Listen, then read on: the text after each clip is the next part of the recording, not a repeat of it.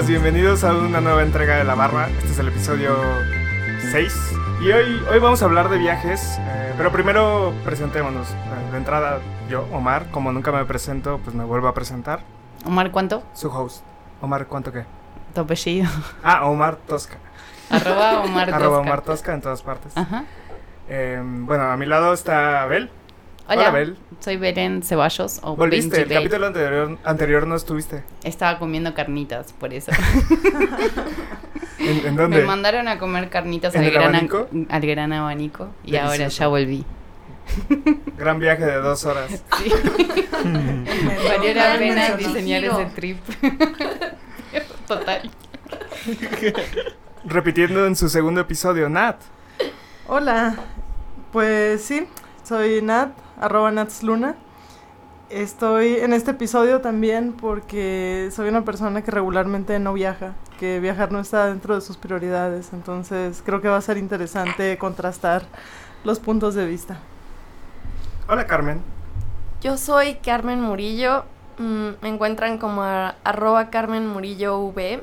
Y yo en este capítulo soy Marky, o sea, la mexicana promedio que pues viaja, pero no viaja tanto, pero que sí le gusta viajar. O que lo desea. O que lo desea, o que sí, sí, sí hago mis finanzas personales para viajar. Muy bien.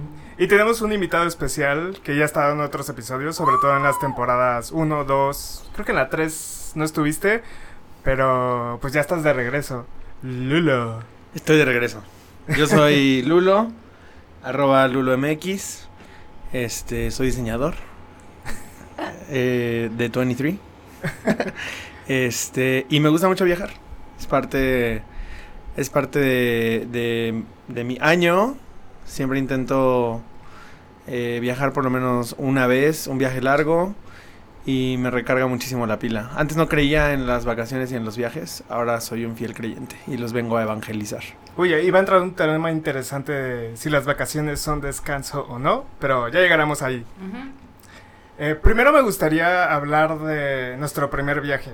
Em, que estuve, fue la primera vez que trabajé en un call center. Fue porque quería viajar, quería ir a conocer Machu Picchu.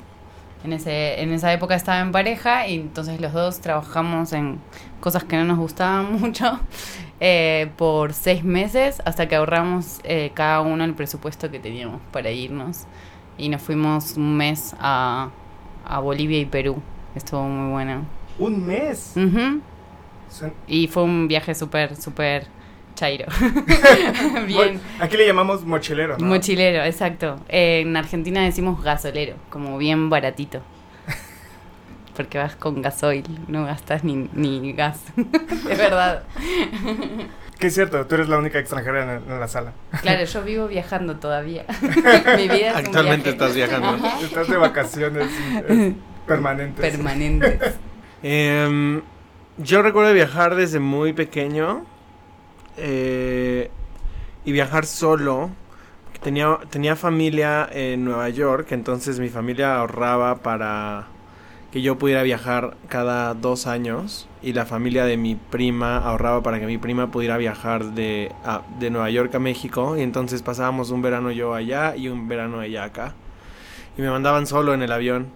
Entonces, pues desde chiquito me acostumbré a viajar solo, por lo menos el, el- el aeropuerto y la parte del avión lo hacía solo. Sí, no era como de, no, no quiero ir. Era más... Obviamente. era- estaba muy emocionado, pero era un niño y no estaba escogiendo yo. Exacto, sí. Eh, que sí, me, me abría mucho la mente de qué estaba pasando y como... Yo apunto a eso, a como a, a- a haber aprendido inglés y a como a este a ser como ambicioso, querer llegar más lejos porque tenía este contexto, ¿no? Pero luego de trabajo sí era como obligado, pero no, también era como tener que ir a, a San Francisco a presentar eh, nuestro startup en, en ese entonces y pues también teníamos un budget de cero, así la primera vez que fui a San Francisco me quedé en un hostal con otras personas durmiendo en el mismo cuarto, este, dejando las cosas en el locker para que no se las robaran y comiendo en McDonald's y como lo más baratito posible.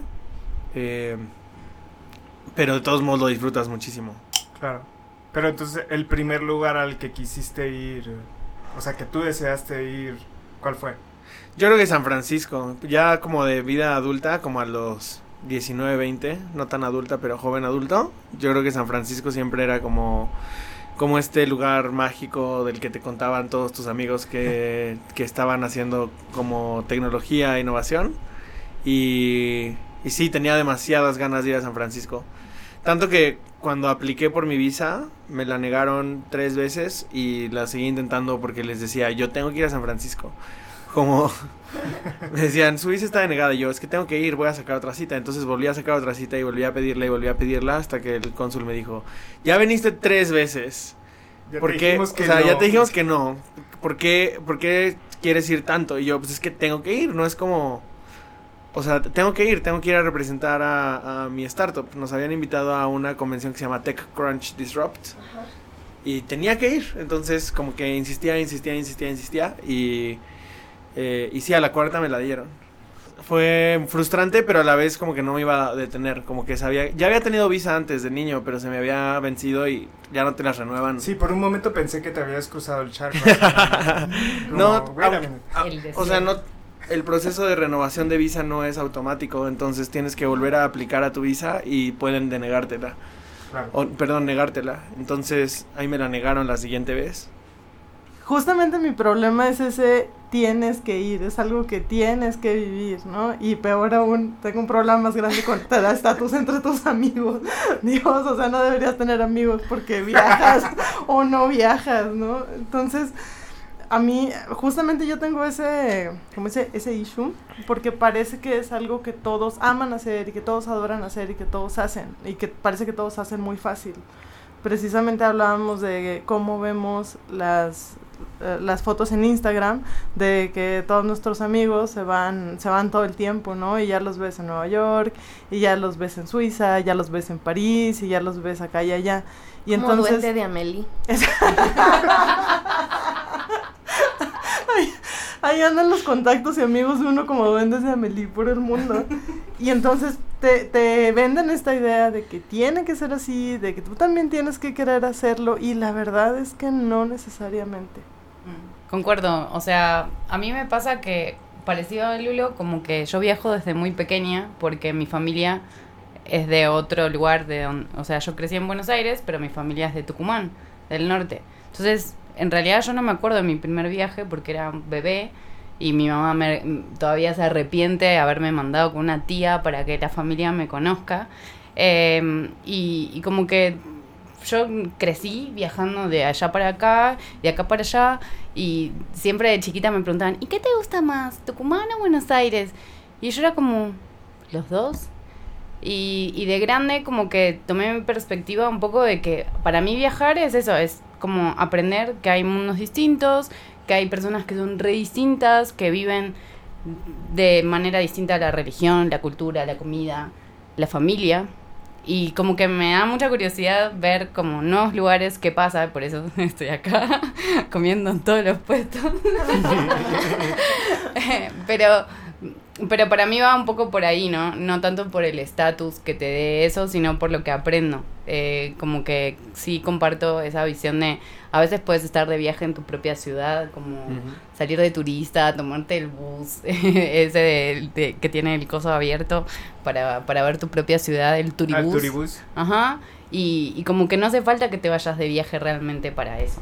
¿no? Sí, es más una actitud de exploración y de como descubrimiento. y cuando viajas solo o sola, O eh, Sole, por favor. pues des- aprendes cosas de ti porque no es lo mismo viajar con la familia y que la familia tenga un plan y que ya esté todo configurado como para ir y conocer tales ruinas o ir a tal museo y como el, el viaje típico de familia o, o el viaje de ir a un resort y como quedarte en un hotel y ya. Eh, es más como que las posibilidades se te desbloquean por completo y entonces te empiezas a preguntar qué te- realmente te gusta cuando puedes hacerlo todo y no estás en tu ciudad y no tienes una casa donde regresar ni, ni tus amigos ni tu trabajo entonces te preguntas ok qué me gusta qué quiero hacer y Y si, si te dejas ir un poquito, empiezas a descubrir cómo, cómo gastas tu tiempo, qué te gusta realmente, porque no tienes que como acordarlo con nadie, solo tienes que acordar contigo mismo. Eh, y yo creo que eso también lo puedes hacer acá o en, o en donde estás como estacionado, pero, pero como que el contexto te jala. Entonces como que descontextualizarte de donde estás te abre, te, te desbloquea todas las posibilidades, ¿no? Incluso cuando viajas con presupuesto eh, apretado. Eh, no, hay muchas cosas para las que no necesitas pagar cuando estás de viaje. Eh, museos, muchos están abiertos al público. Los domingos normalmente, Eh, O varía. Varía, en México es costumbre que los museos estén eh, sean gratis los domingos y que estén cerrados los lunes, pero en otras partes del mundo no, no siempre funciona así. Hay muchos que sí son totalmente gratis siempre. Hay unos que son mucho más caros que, que en México. Este, acabo de ir a un jardín eh, japonés en Portland y pensé que, la iba, que iba a entrar al jardín y, y ya, y costaba 18 dólares la entrada. Eh, entonces, como que varía muchísimo, no hay, de- depende de cómo funcione el, espacio. Este, pero hay también muchísimas cosas gratis. Eh, y yo creo que el descubrimiento es lo que, lo que valoro más de, de viajar solo y por eso prefiero casi siempre viajar solo. Además, cuando viajas solo es cuando menos solo estás. Como que al final terminas eh, conociendo un montón de gente solo por el hecho de estar solo. Como que, eh, no sé, desde que te sentás en el avión, de pronto empezás a hablar con alguien o, o llegás y, no sé, como que el hecho de estar solo muchas veces hace que la gente interactúe con vos o que vos interactúes mucho más fácil con los demás. A mí me gusta mucho también, es re lindo como descubrirte. Me ha pasado, por ejemplo, la primera vez que fui a New York y la única hasta ahora, estaba muy triste, como que mi contexto personal era muy muy triste, como que estaba triste de que se cerraba algo que no quería que se cierre y no lo disfruté nada, o sea, tengo las fotos en los spots, pero yo me hubiera quedado durmiendo todos los días mirando Netflix, hacía un frío así muy fuerte. Y fue como, no, voy a ir a New York otro momento que lo pueda disfrutar, como que te ayuda mucho a, a conocerte, a decir como, ok, este es el momento para esto, este es el momento para aquello, pero es un gran viaje hacia uno. Yo también soy muy, muy, muy fan de los viajes en solitario. O sea, de hecho, mi primer viaje internacional no fue como el primer viaje que me pagué, pero sí como el, el primero que diseñé y planeé como con anticipación. Ya en el capítulo de finanzas les hablé de que estaba muy endeudada y cuando logré salir del bache, pues junté para dos viajes. El primero que fue preparación a Oaxaca con un grupo de amigos y el siguiente a Nueva York por mi cumpleaños, que a ese fui sola. Y pues mi mamá estaba como muy nerviosa de que cómo iba a viajar sola y todo. Le dije, mamá, tengo un teléfono con conexión a internet, no me va a pasar nada, estoy bien, tú tranquila. Y fue, fue increíble. Y, y sí coincido totalmente en que es muy bueno viajar solo. O sea, creo que es o sea, he hecho viajes con amigos a los que quiero mucho, viajes que he disfrutado, otros no tanto, pero cuando viajas solo eres dueño de tu tiempo, de tu agenda, te rinde de una forma diferente el tiempo, porque no tienes como que consensuar a dónde vas, a dónde no, simplemente te dejas llevar, vas, la ciudad te va, pues te va llevando eh, sus interacciones. Si hay un lugar que te llama particularmente la atención, te puedes quedar. A mí luego me pasa que de pronto a mí me llaman la atención cosas absurdas y que la gente se queda como de, ¿por qué le tomaste foto a eso? Y yo, ah, eh, no sé, solo me gustó.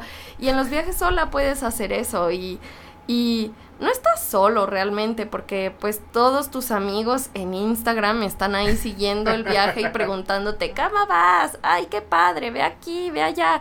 Y la verdad, eso recomendaciones de lugares, sí fui muy egoísta. Sí fui de, a esto sí quiero ir, a esto no me importa. Que fíjate que eso es una experiencia que no había que no había dado cuenta, pero cuando estás publicando tu viaje, lo más valioso es que te recomienden cosas. Porque hay gente que te sigue o que sigues y te sigue que ha estado en ese lugar y que no lo sabes. Entonces, no le preguntaste antes de viajar, "Oye, recomiéndame cosas acá." Pero cuando le estás publicando, como que la buena voluntad de los amigos sale como de, hey, checa esto, vete por un taquito aquí, este, deberías de hacer esta otra cosa, no dejes de visitar esta otra. Eh, y es bien valioso porque es, es cuando más necesitas las recomendaciones y no lo puedes planear así. Entonces, punto a favor de compartir cosas y de compartir stories que te recomienden lugares. Quiero escuchar la réplica. Am, pensé en muchas cosas mientras los escuchaba. Pero yo, por ejemplo, no, nunca he salido de México, ¿no? Ese es un dato. Y siempre que he viajado y que he viajado dentro de México, ha sido por cuestiones o de trabajo, o porque hay algún festival, o porque algo pasó que tengo que ir. O sea, siempre es porque tengo que ir, porque tengo que ir a hacer algo. A mí me pasa mucho que cuando hago esos viajes, pues nunca descanso. Y justamente lo que decíamos era que vacaciones, pues no es igual a descanso y no hay que verlas como tal porque te la pasas haciendo miles de cosas y regresas más cansado de lo que te fuiste. Claro, con mucho aprendizaje y con muchas cosas lindas que contar, con muchas historias y regresas una persona pues más, más rica en experiencia. Pero finalmente pues no descansas, ¿no? Entonces, a mí me ha pasado, me ha pasado muchas veces esto pero yo ya viví en tres ciudades. Soy de Monterrey, viví en Monclova dos años y llevo seis años y medio en la Ciudad de México. Y estas experiencias que ustedes dicen que pasan, a mí me pasó mudándome de ciudad. O sea, en cuanto llegué, por ejemplo, a la Ciudad de México, me di cuenta de que, pues de que claro, ya era totalmente dueña de mi tiempo, estaba yo sola aquí, estaba muy abierta a conocer gente porque como no conocía a nadie, pues necesitaba ayuda y recomendaciones y buscar un departamento y muchas otras cosas. Y eso me ayudó a conocer mucha gente y me ayudó eh, pues a abrir mi mente precisamente a otras posibilidades. Eso, e, esa fue otra manera de obtener esas experiencias, finalmente. Pero ahora creo que no está dentro de mis prioridades porque, porque nunca he visto los viajes de la misma manera en que los ven ustedes.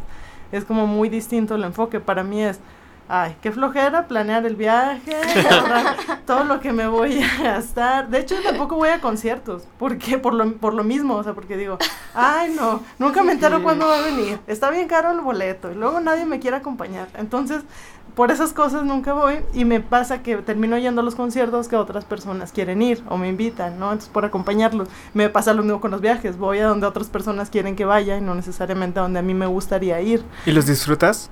¿Qué cosa? Ya hablamos de nuestros viajes, de lo que nos gusta o no nos gusta hacer con los viajes. No, lo que me encanta es que hay dos polos, o sea, o sea, son realmente polos opuestos y creo que también habemos términos medios aquí. Pero vamos a ir a una pausa, regresando vamos a hablar de, pues de diseñar viajes.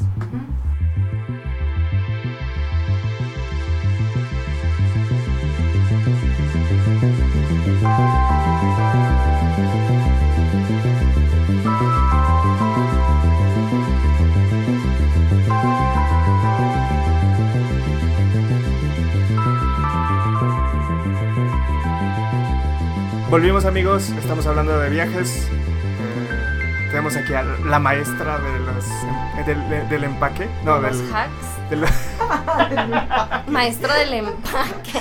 La adulta responsable. La maestra del embalaje. Un poquito sí. mm, he hecho un par de mudanzas, incluso a otras ciudades. Y pues aprendes como a saber qué es indispensable y qué no. Casi siempre en zapatos fallo muchísimo. Me llevo muchos más de lo que necesito. En eso sí fallo. Pero, a ver, de zapatos solo necesitas unos tenis y ya. No. No. Como, como para qué O sea, necesitas ¿le más vas a de decir unos eso a Lulo? un par de tenis. No lo acaba de decir que no y él usa puros tenis. Necesitas tenis diferentes para diferentes Pero cosas. el rollo con Lulo es que se va con ciertos pares de tenis, no sé cuántos, y regresa con el doble de esos. Además. Además. No, en, aparte- en mi último viaje no compré ningunos tenis. En mi penúltimo viaje no compré ningunos tenis. En el penúltimo.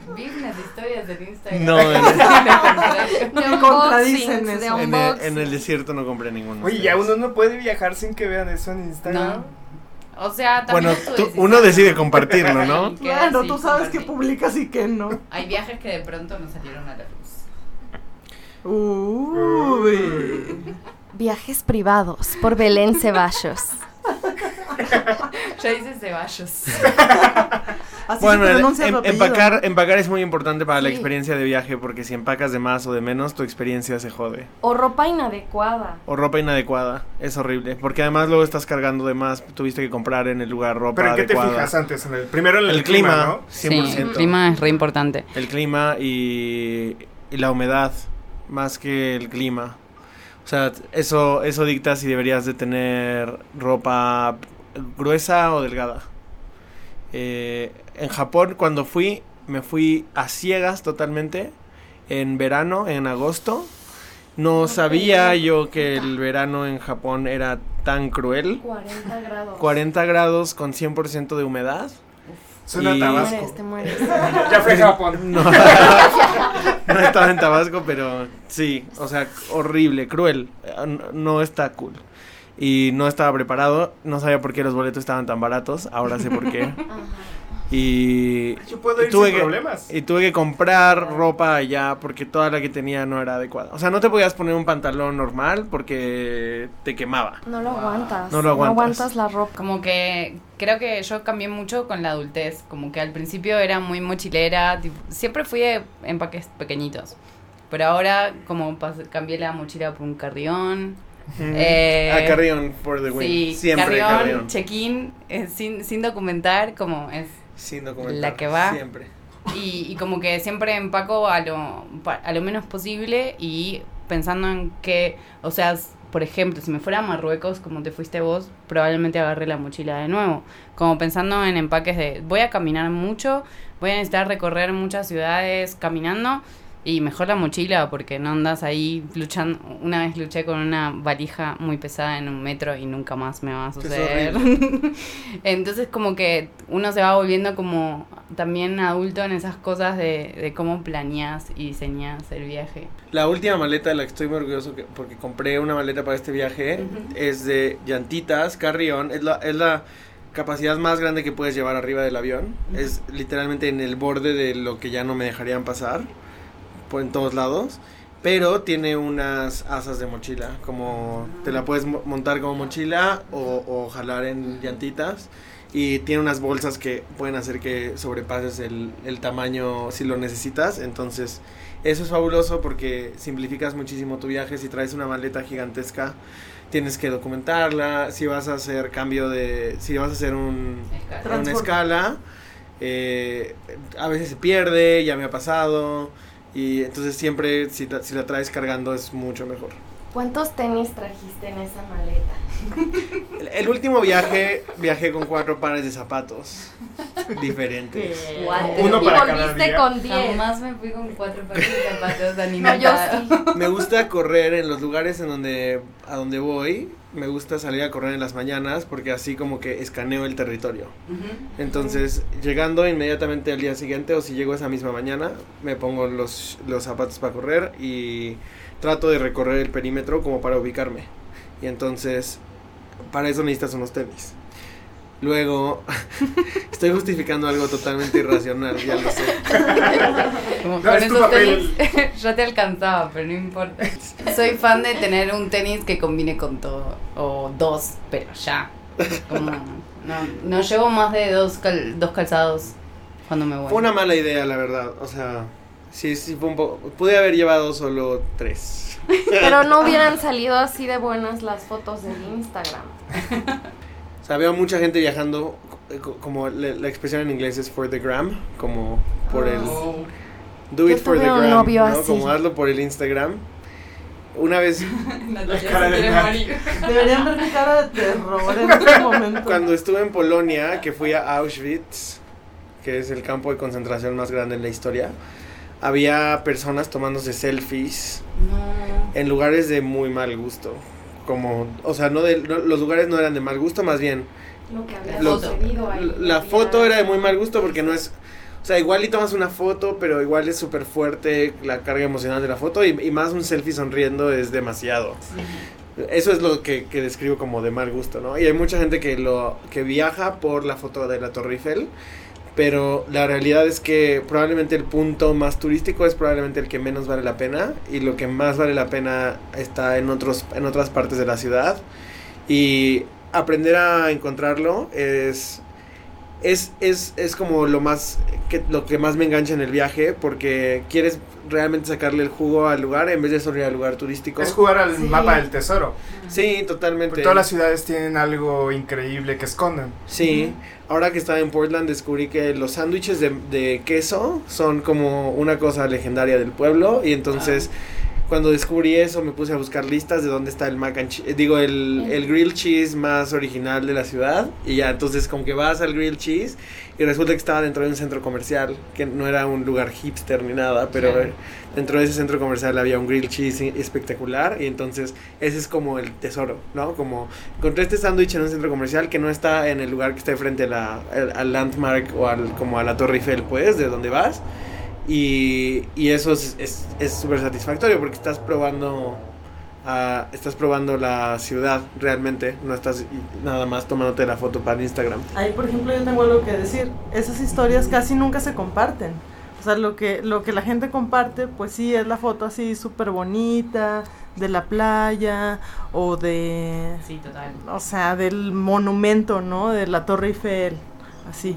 Pero casi nunca te cuentan las historias, a no ser que sea tu amigo o tu amiga, y entonces ya te cuenta, ¿no? Todo lo que le pasó, como Lulo viene y nos cuenta, ¿no? Nos contó todo lo que vio en la Sagrada Familia y por qué es tan Ajá. importante la Sagrada Familia, pero digo, no te sigo en Instagram todavía, no sé si lo puse ahí. Está el problema. Lo puse. Lo que, lo que creo es que no todos lo cuentan.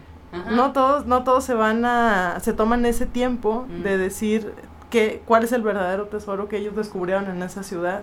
Suena una historia más auténtica, pero no suena una historia tan llamativa. A menos que lo cuentes de una forma llamativa. Claro, a menos de que sepas contarlo. Sí. Y la otra cosa es que mucha gente viaja en tours todavía. O sea, hay mucha gente Sí. que, que va a... que va... Casi tiro el micrófono. hay mucha gente que va a, a París o a, a donde quieran y se contrata el tour de tres días con el hotel, este, el hospedaje, el desayuno incluido. Y entonces cuando contratas eso, pues estás comprando una experiencia prefabricada. O estoy de vacaciones, no quiero yo equivocarme, ¿no? Porque también tienes Bueno. el riesgo de equivocarte. Que creo que ese es un gran secreto. Perderte en una ciudad que no conoces te hace uno conocerla porque a la de huevo tienes que regresar a tu punto de, de origen. Y, y dos, encuentras cosas que normalmente no encontrarías si sigues el camino que ya te marcaron. Pero no a todos les gusta perderse. No, hay mucha gente que no se siente A mí sí me gusta. A mí me encanta, como que yo creí, crecí con ese lema. Mi papá cada vez que nos perdíamos decía como, ahora empieza la aventura. ¿Cuántas veces se cabeza. perdieron? Unas cuantas. Y todavía lo dice, como, aunque se pierda, hacía la vuelta de casa va a decir, ahora empieza la aventura.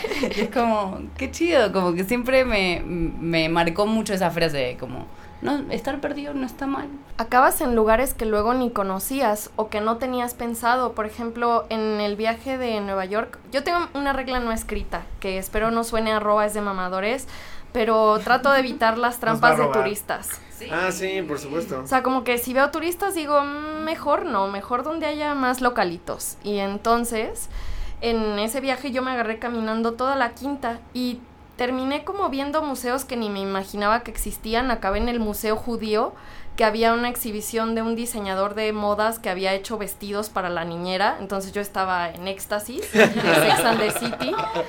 Entonces yo ni tenía pensado ir a ese lugar, yo ni sabía que existía, pero caminando y caminando me perdí. ¿Existe alguna, bueno, un servicio, alguna app, lo que sea, que te ayude a encontrar este tipo de lugares? Es como el, la, la historia de cuando vas en tu coche y escuchas en el radio que te dicen la avenida por la que va, no, digo, eh, tal, tal camino está lleno, váyase por este otro camino. Y entonces todo el mundo escucha ese otro camino y entonces todo el mundo se va por allá y resulta que, que, que hace todo el tráfico. O sea que se vuelve mainstream. Pero hay Sí. una- a mí me, como que escuchándote me acordé mucho de couchsurfing. Como que mis primeros viajes así en Europa eran super chairos. También era como, pagué el vuelo, después no sé cómo Oh, voy a hacer. Y, mm, y allá el, el hacer couchsurfing era como vivir con locales o con gente que estaba viviendo en esa ciudad y que por ahí ni siquiera eran locales. Por ejemplo, un indio en Berlín o eh, una también conocí una chica en Ámsterdam que fue muy genial y terminé así en lugares muy de locales que por ahí nunca hubiera conocido, pero gracias a que estaba jangueando con esas personas, ¿no? Eh, y couchsurfing como que ahora ya no lo haría tanto, no tanto por seguridad, sino porque te cansas mucho, como que de, de, vieja, de abuelita, de que tenés que ir cambiando de lugar, a veces tenés que esperar que la persona vuelva para que te dé la llave, como esas cosas. Eh, no es tan cómodo en algunas cosas, pero en la forma en que conoces personas me parece fascinante. Que Airbnb a veces lo logra, pero ya cada vez menos. Eh, y creo que siempre que pude conocer, o amigos de amigos que me dicen, ah, yo tengo un amigo que vive en París, por ahí te puedo hospedar. Y esa vez que viví en París con una amiga fue como, wow, otro, otra ciudad, nada que ver. Eh, y, y, por ahí no fui a la Torre Eiffel, pero comí picnic con franceses en un parque random. Eh, como que son experiencias, te, te va conectando con cosas mucho más locales y habituales. Terminas en el bar, que no está en el TripAdvisor, porque el TripAdvisor igual es una cámara de eco, ¿no? Sí. Que se alimenta de los reviews de otros. ¿Qué, ¿Qué prefieren ustedes? ¿Ahorrar o llegar con su tarjeta o llevar efectivo? Las ¿Qué dos. creen que ha sido mejor para ustedes? ¿Qué? Las dos. Las dos. Gastar sin preocupación porque tengo ahorros para pagar la tarjeta después. wow. Combinas de todo. Y mis uso mis setes en mis viajes. No, Carmen, no. ya tuvimos este episodio. Ya hablamos de eso. Lo Yo mejor no sé. es que el viaje te lo pague tu tarjeta, tus puntos. Bueno, sí, sí pero el vuelo o algo así. ¿no? Sí, tus vuelos. Los vuelos casi siempre son lo más caro. ¿Qué te llevas, Nat? Mm, por cierto, lo del dinero. Uh, Carmen, no uses no. tus setes. Creo que es que tengo muchos amigos que justamente en ese enamorarse de viajar y de querer ir y de fuerza querer ir, se han, se han endeudado con, con, tarjetas o con préstamos o con créditos o con cosas así. Eso no es lo mejor, no es lo mejor que pueden hacer. Creo que si lo puedes pagar a crédito te va a salir mucho más barato si lo ahorras y después y pagas tu viaje con, con los ahorros. Creo que esa sería la mejor manera de proceder. ¿Qué me llevo? Pues ya, ya me convencieron un poquito. de, de, Eh. Logramos el objetivo. Sobre todo. de la- No lo la- sabes, pero es lo que queríamos desde el principio. Ah, Por eso me invitaron. Todo fue una trampa. Claro, porque yo le pregunté a Omar, ¿por qué estoy invitada a esto? Sea, yo no viajo. No, es, es la mejor inversión que puedes hacer en la vida. No sé si la mejor inversión, porque también está el, el fondo de ahorro para el retiro. Ah. Soy una Pero- persona súper racional. ¿Qué pensás que vas a hacer cuando seas viejita con ese viajar. Ah, pero ya sin Pero bueno, no importa. El, el caso es que lo que me llama mucho la atención de lo que dicen es eh, más bien la cuestión esta de me pierdo, aprendo, me conozco, conozco otros lugares. Como que estás. Y siento que sí, efectivamente eso es súper valioso. eh, Cambiar de contexto y probarte en un territorio donde no tienes ninguna experiencia y el que no es tu zona de confort y el que no tienes nada asegurado creo que sí te hace crecer mucho como persona. No es, o sea, para aclarar, no estoy en contra de los viajes.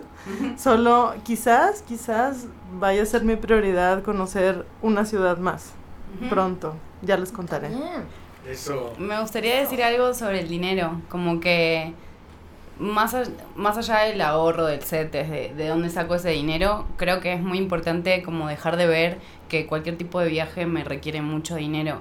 Como que estés donde estés, seguro que hay una ciudad linda cerca tuyo donde puedas ir en bus o mismo el otro día justo viajé con unos chicos que estaban haciendo dedos, ja- eh, no sé cómo le dicen acá. Hiking. El hiking como No, sí no pidiendo eh, Aventón. aventón en Aventón. la ruta con el dedo Eh, y, y como que venían ellos venían desde Argentina y habían atravesado toda Latinoamérica y no tenían un peso.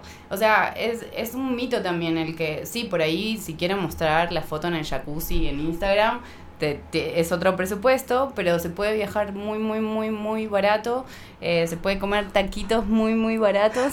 No es- sé, porque ya a esta edad yo tampoco me quedaría en puedo. sillón de nadie. Yo no sacrificaría mi comodidad. Tengo 30 años, no soy Bueno, tan sí, la comodidad es importante, pero por ahí es cuestión de ir un poquito más cerca, de no irte a París, irte, no sé, a una ciudad mm, dentro de México, pero como que sí, yo soy muy de motivar a la gente a viajar más allá del, del budget que tengan, porque eso, te saca de tu lugar de confort y te permitís conocer algo distinto eh, y para eso no se necesita ser millonario. Viaje. Yo veo todas las opciones, hoteles, hostales con más o menos buena comodidad y Airbnb y me voy por la que me convenza Sí, más en igual. precio. De hecho, Sí. todavía uso mucho Hostel World cuando viajo sí, sola. es muy bueno. Porque es súper barato, te aseguras de conocer gente y en general es muy seguro como mujer viajando sola, que es algo que sí cuido mucho, pero nunca quise dejar de viajar por ser mujer. ¿Cuál es la página otra vez? Hostel, Hostel World. World. Y No está. Lo vamos a dejar en, en las No. notas. Y, Dale. de, y mi aplicación favorita para comprar vuelos es Skyscanner. Skyscanner. Ay, la mía es Hopper. La Hopper. mía kayak. Hopper es bonito. Kayak. Kayak. Ajá. En Skyscanner he encontrado siempre super, super deals. Gracias a todos por sus tips. Creo que igual voy a tomar varios para cuando vaya a viajar. Em, Lulo, esperemos verte de nuevo de regreso en otro episodio. Sí, señor. Em, y nada, qué, qué bueno que te llevaste algo. eh, creo que... Le vamos a comprar un vuelo a Nat ahorita. ¡Yay! ¿Ves? Otra vez el destino se manifiesta y me mandan a donde Todos ustedes quieren. El día que ustedes quieren. Gracias por afirmar eso. Bueno amigos, recuerden seguirnos en redes sociales, Instagram, Twitter, Facebook, todo eso es la barra 23. Em, y suscríbanse, Spotify, Apple Music, no, Apple, ¿cómo es? Apple, Apple Podcast, perdón, es que no estoy acostumbrado a eso. iTunes murió. Google Podcast, eh, iTunes murió, este, o sea, suscríbanse y mándenos sus comentarios. Vamos a tener noticias en redes, este, seguramente ya las tuvimos. Sí, para este momento ya las tuvimos. Nos pueden mandar mensaje en Telegram y en WhatsApp. Estamos en el Ah, ¿ya futuro. tenemos WhatsApp? Ya vamos a tener, sí, vamos a- ya tenemos WhatsApp. Seguro ya vieron el, el, el tweet o el post. Y pues mándenos sus mensajes con sus comentarios, este, los platicaremos. Díganos a dónde quieren viajar y qué los está deteniendo. Sí. Mándenos stickers de Britney. También en Telegram son un must. Que los, ah, los, sí, sí, sí, se los vamos a compartir. Sí, sí, nos siguen en Telegram. Sí, Gracias. Gracias. Adiós. Bye. Buen viaje. Viajen. Bye. thank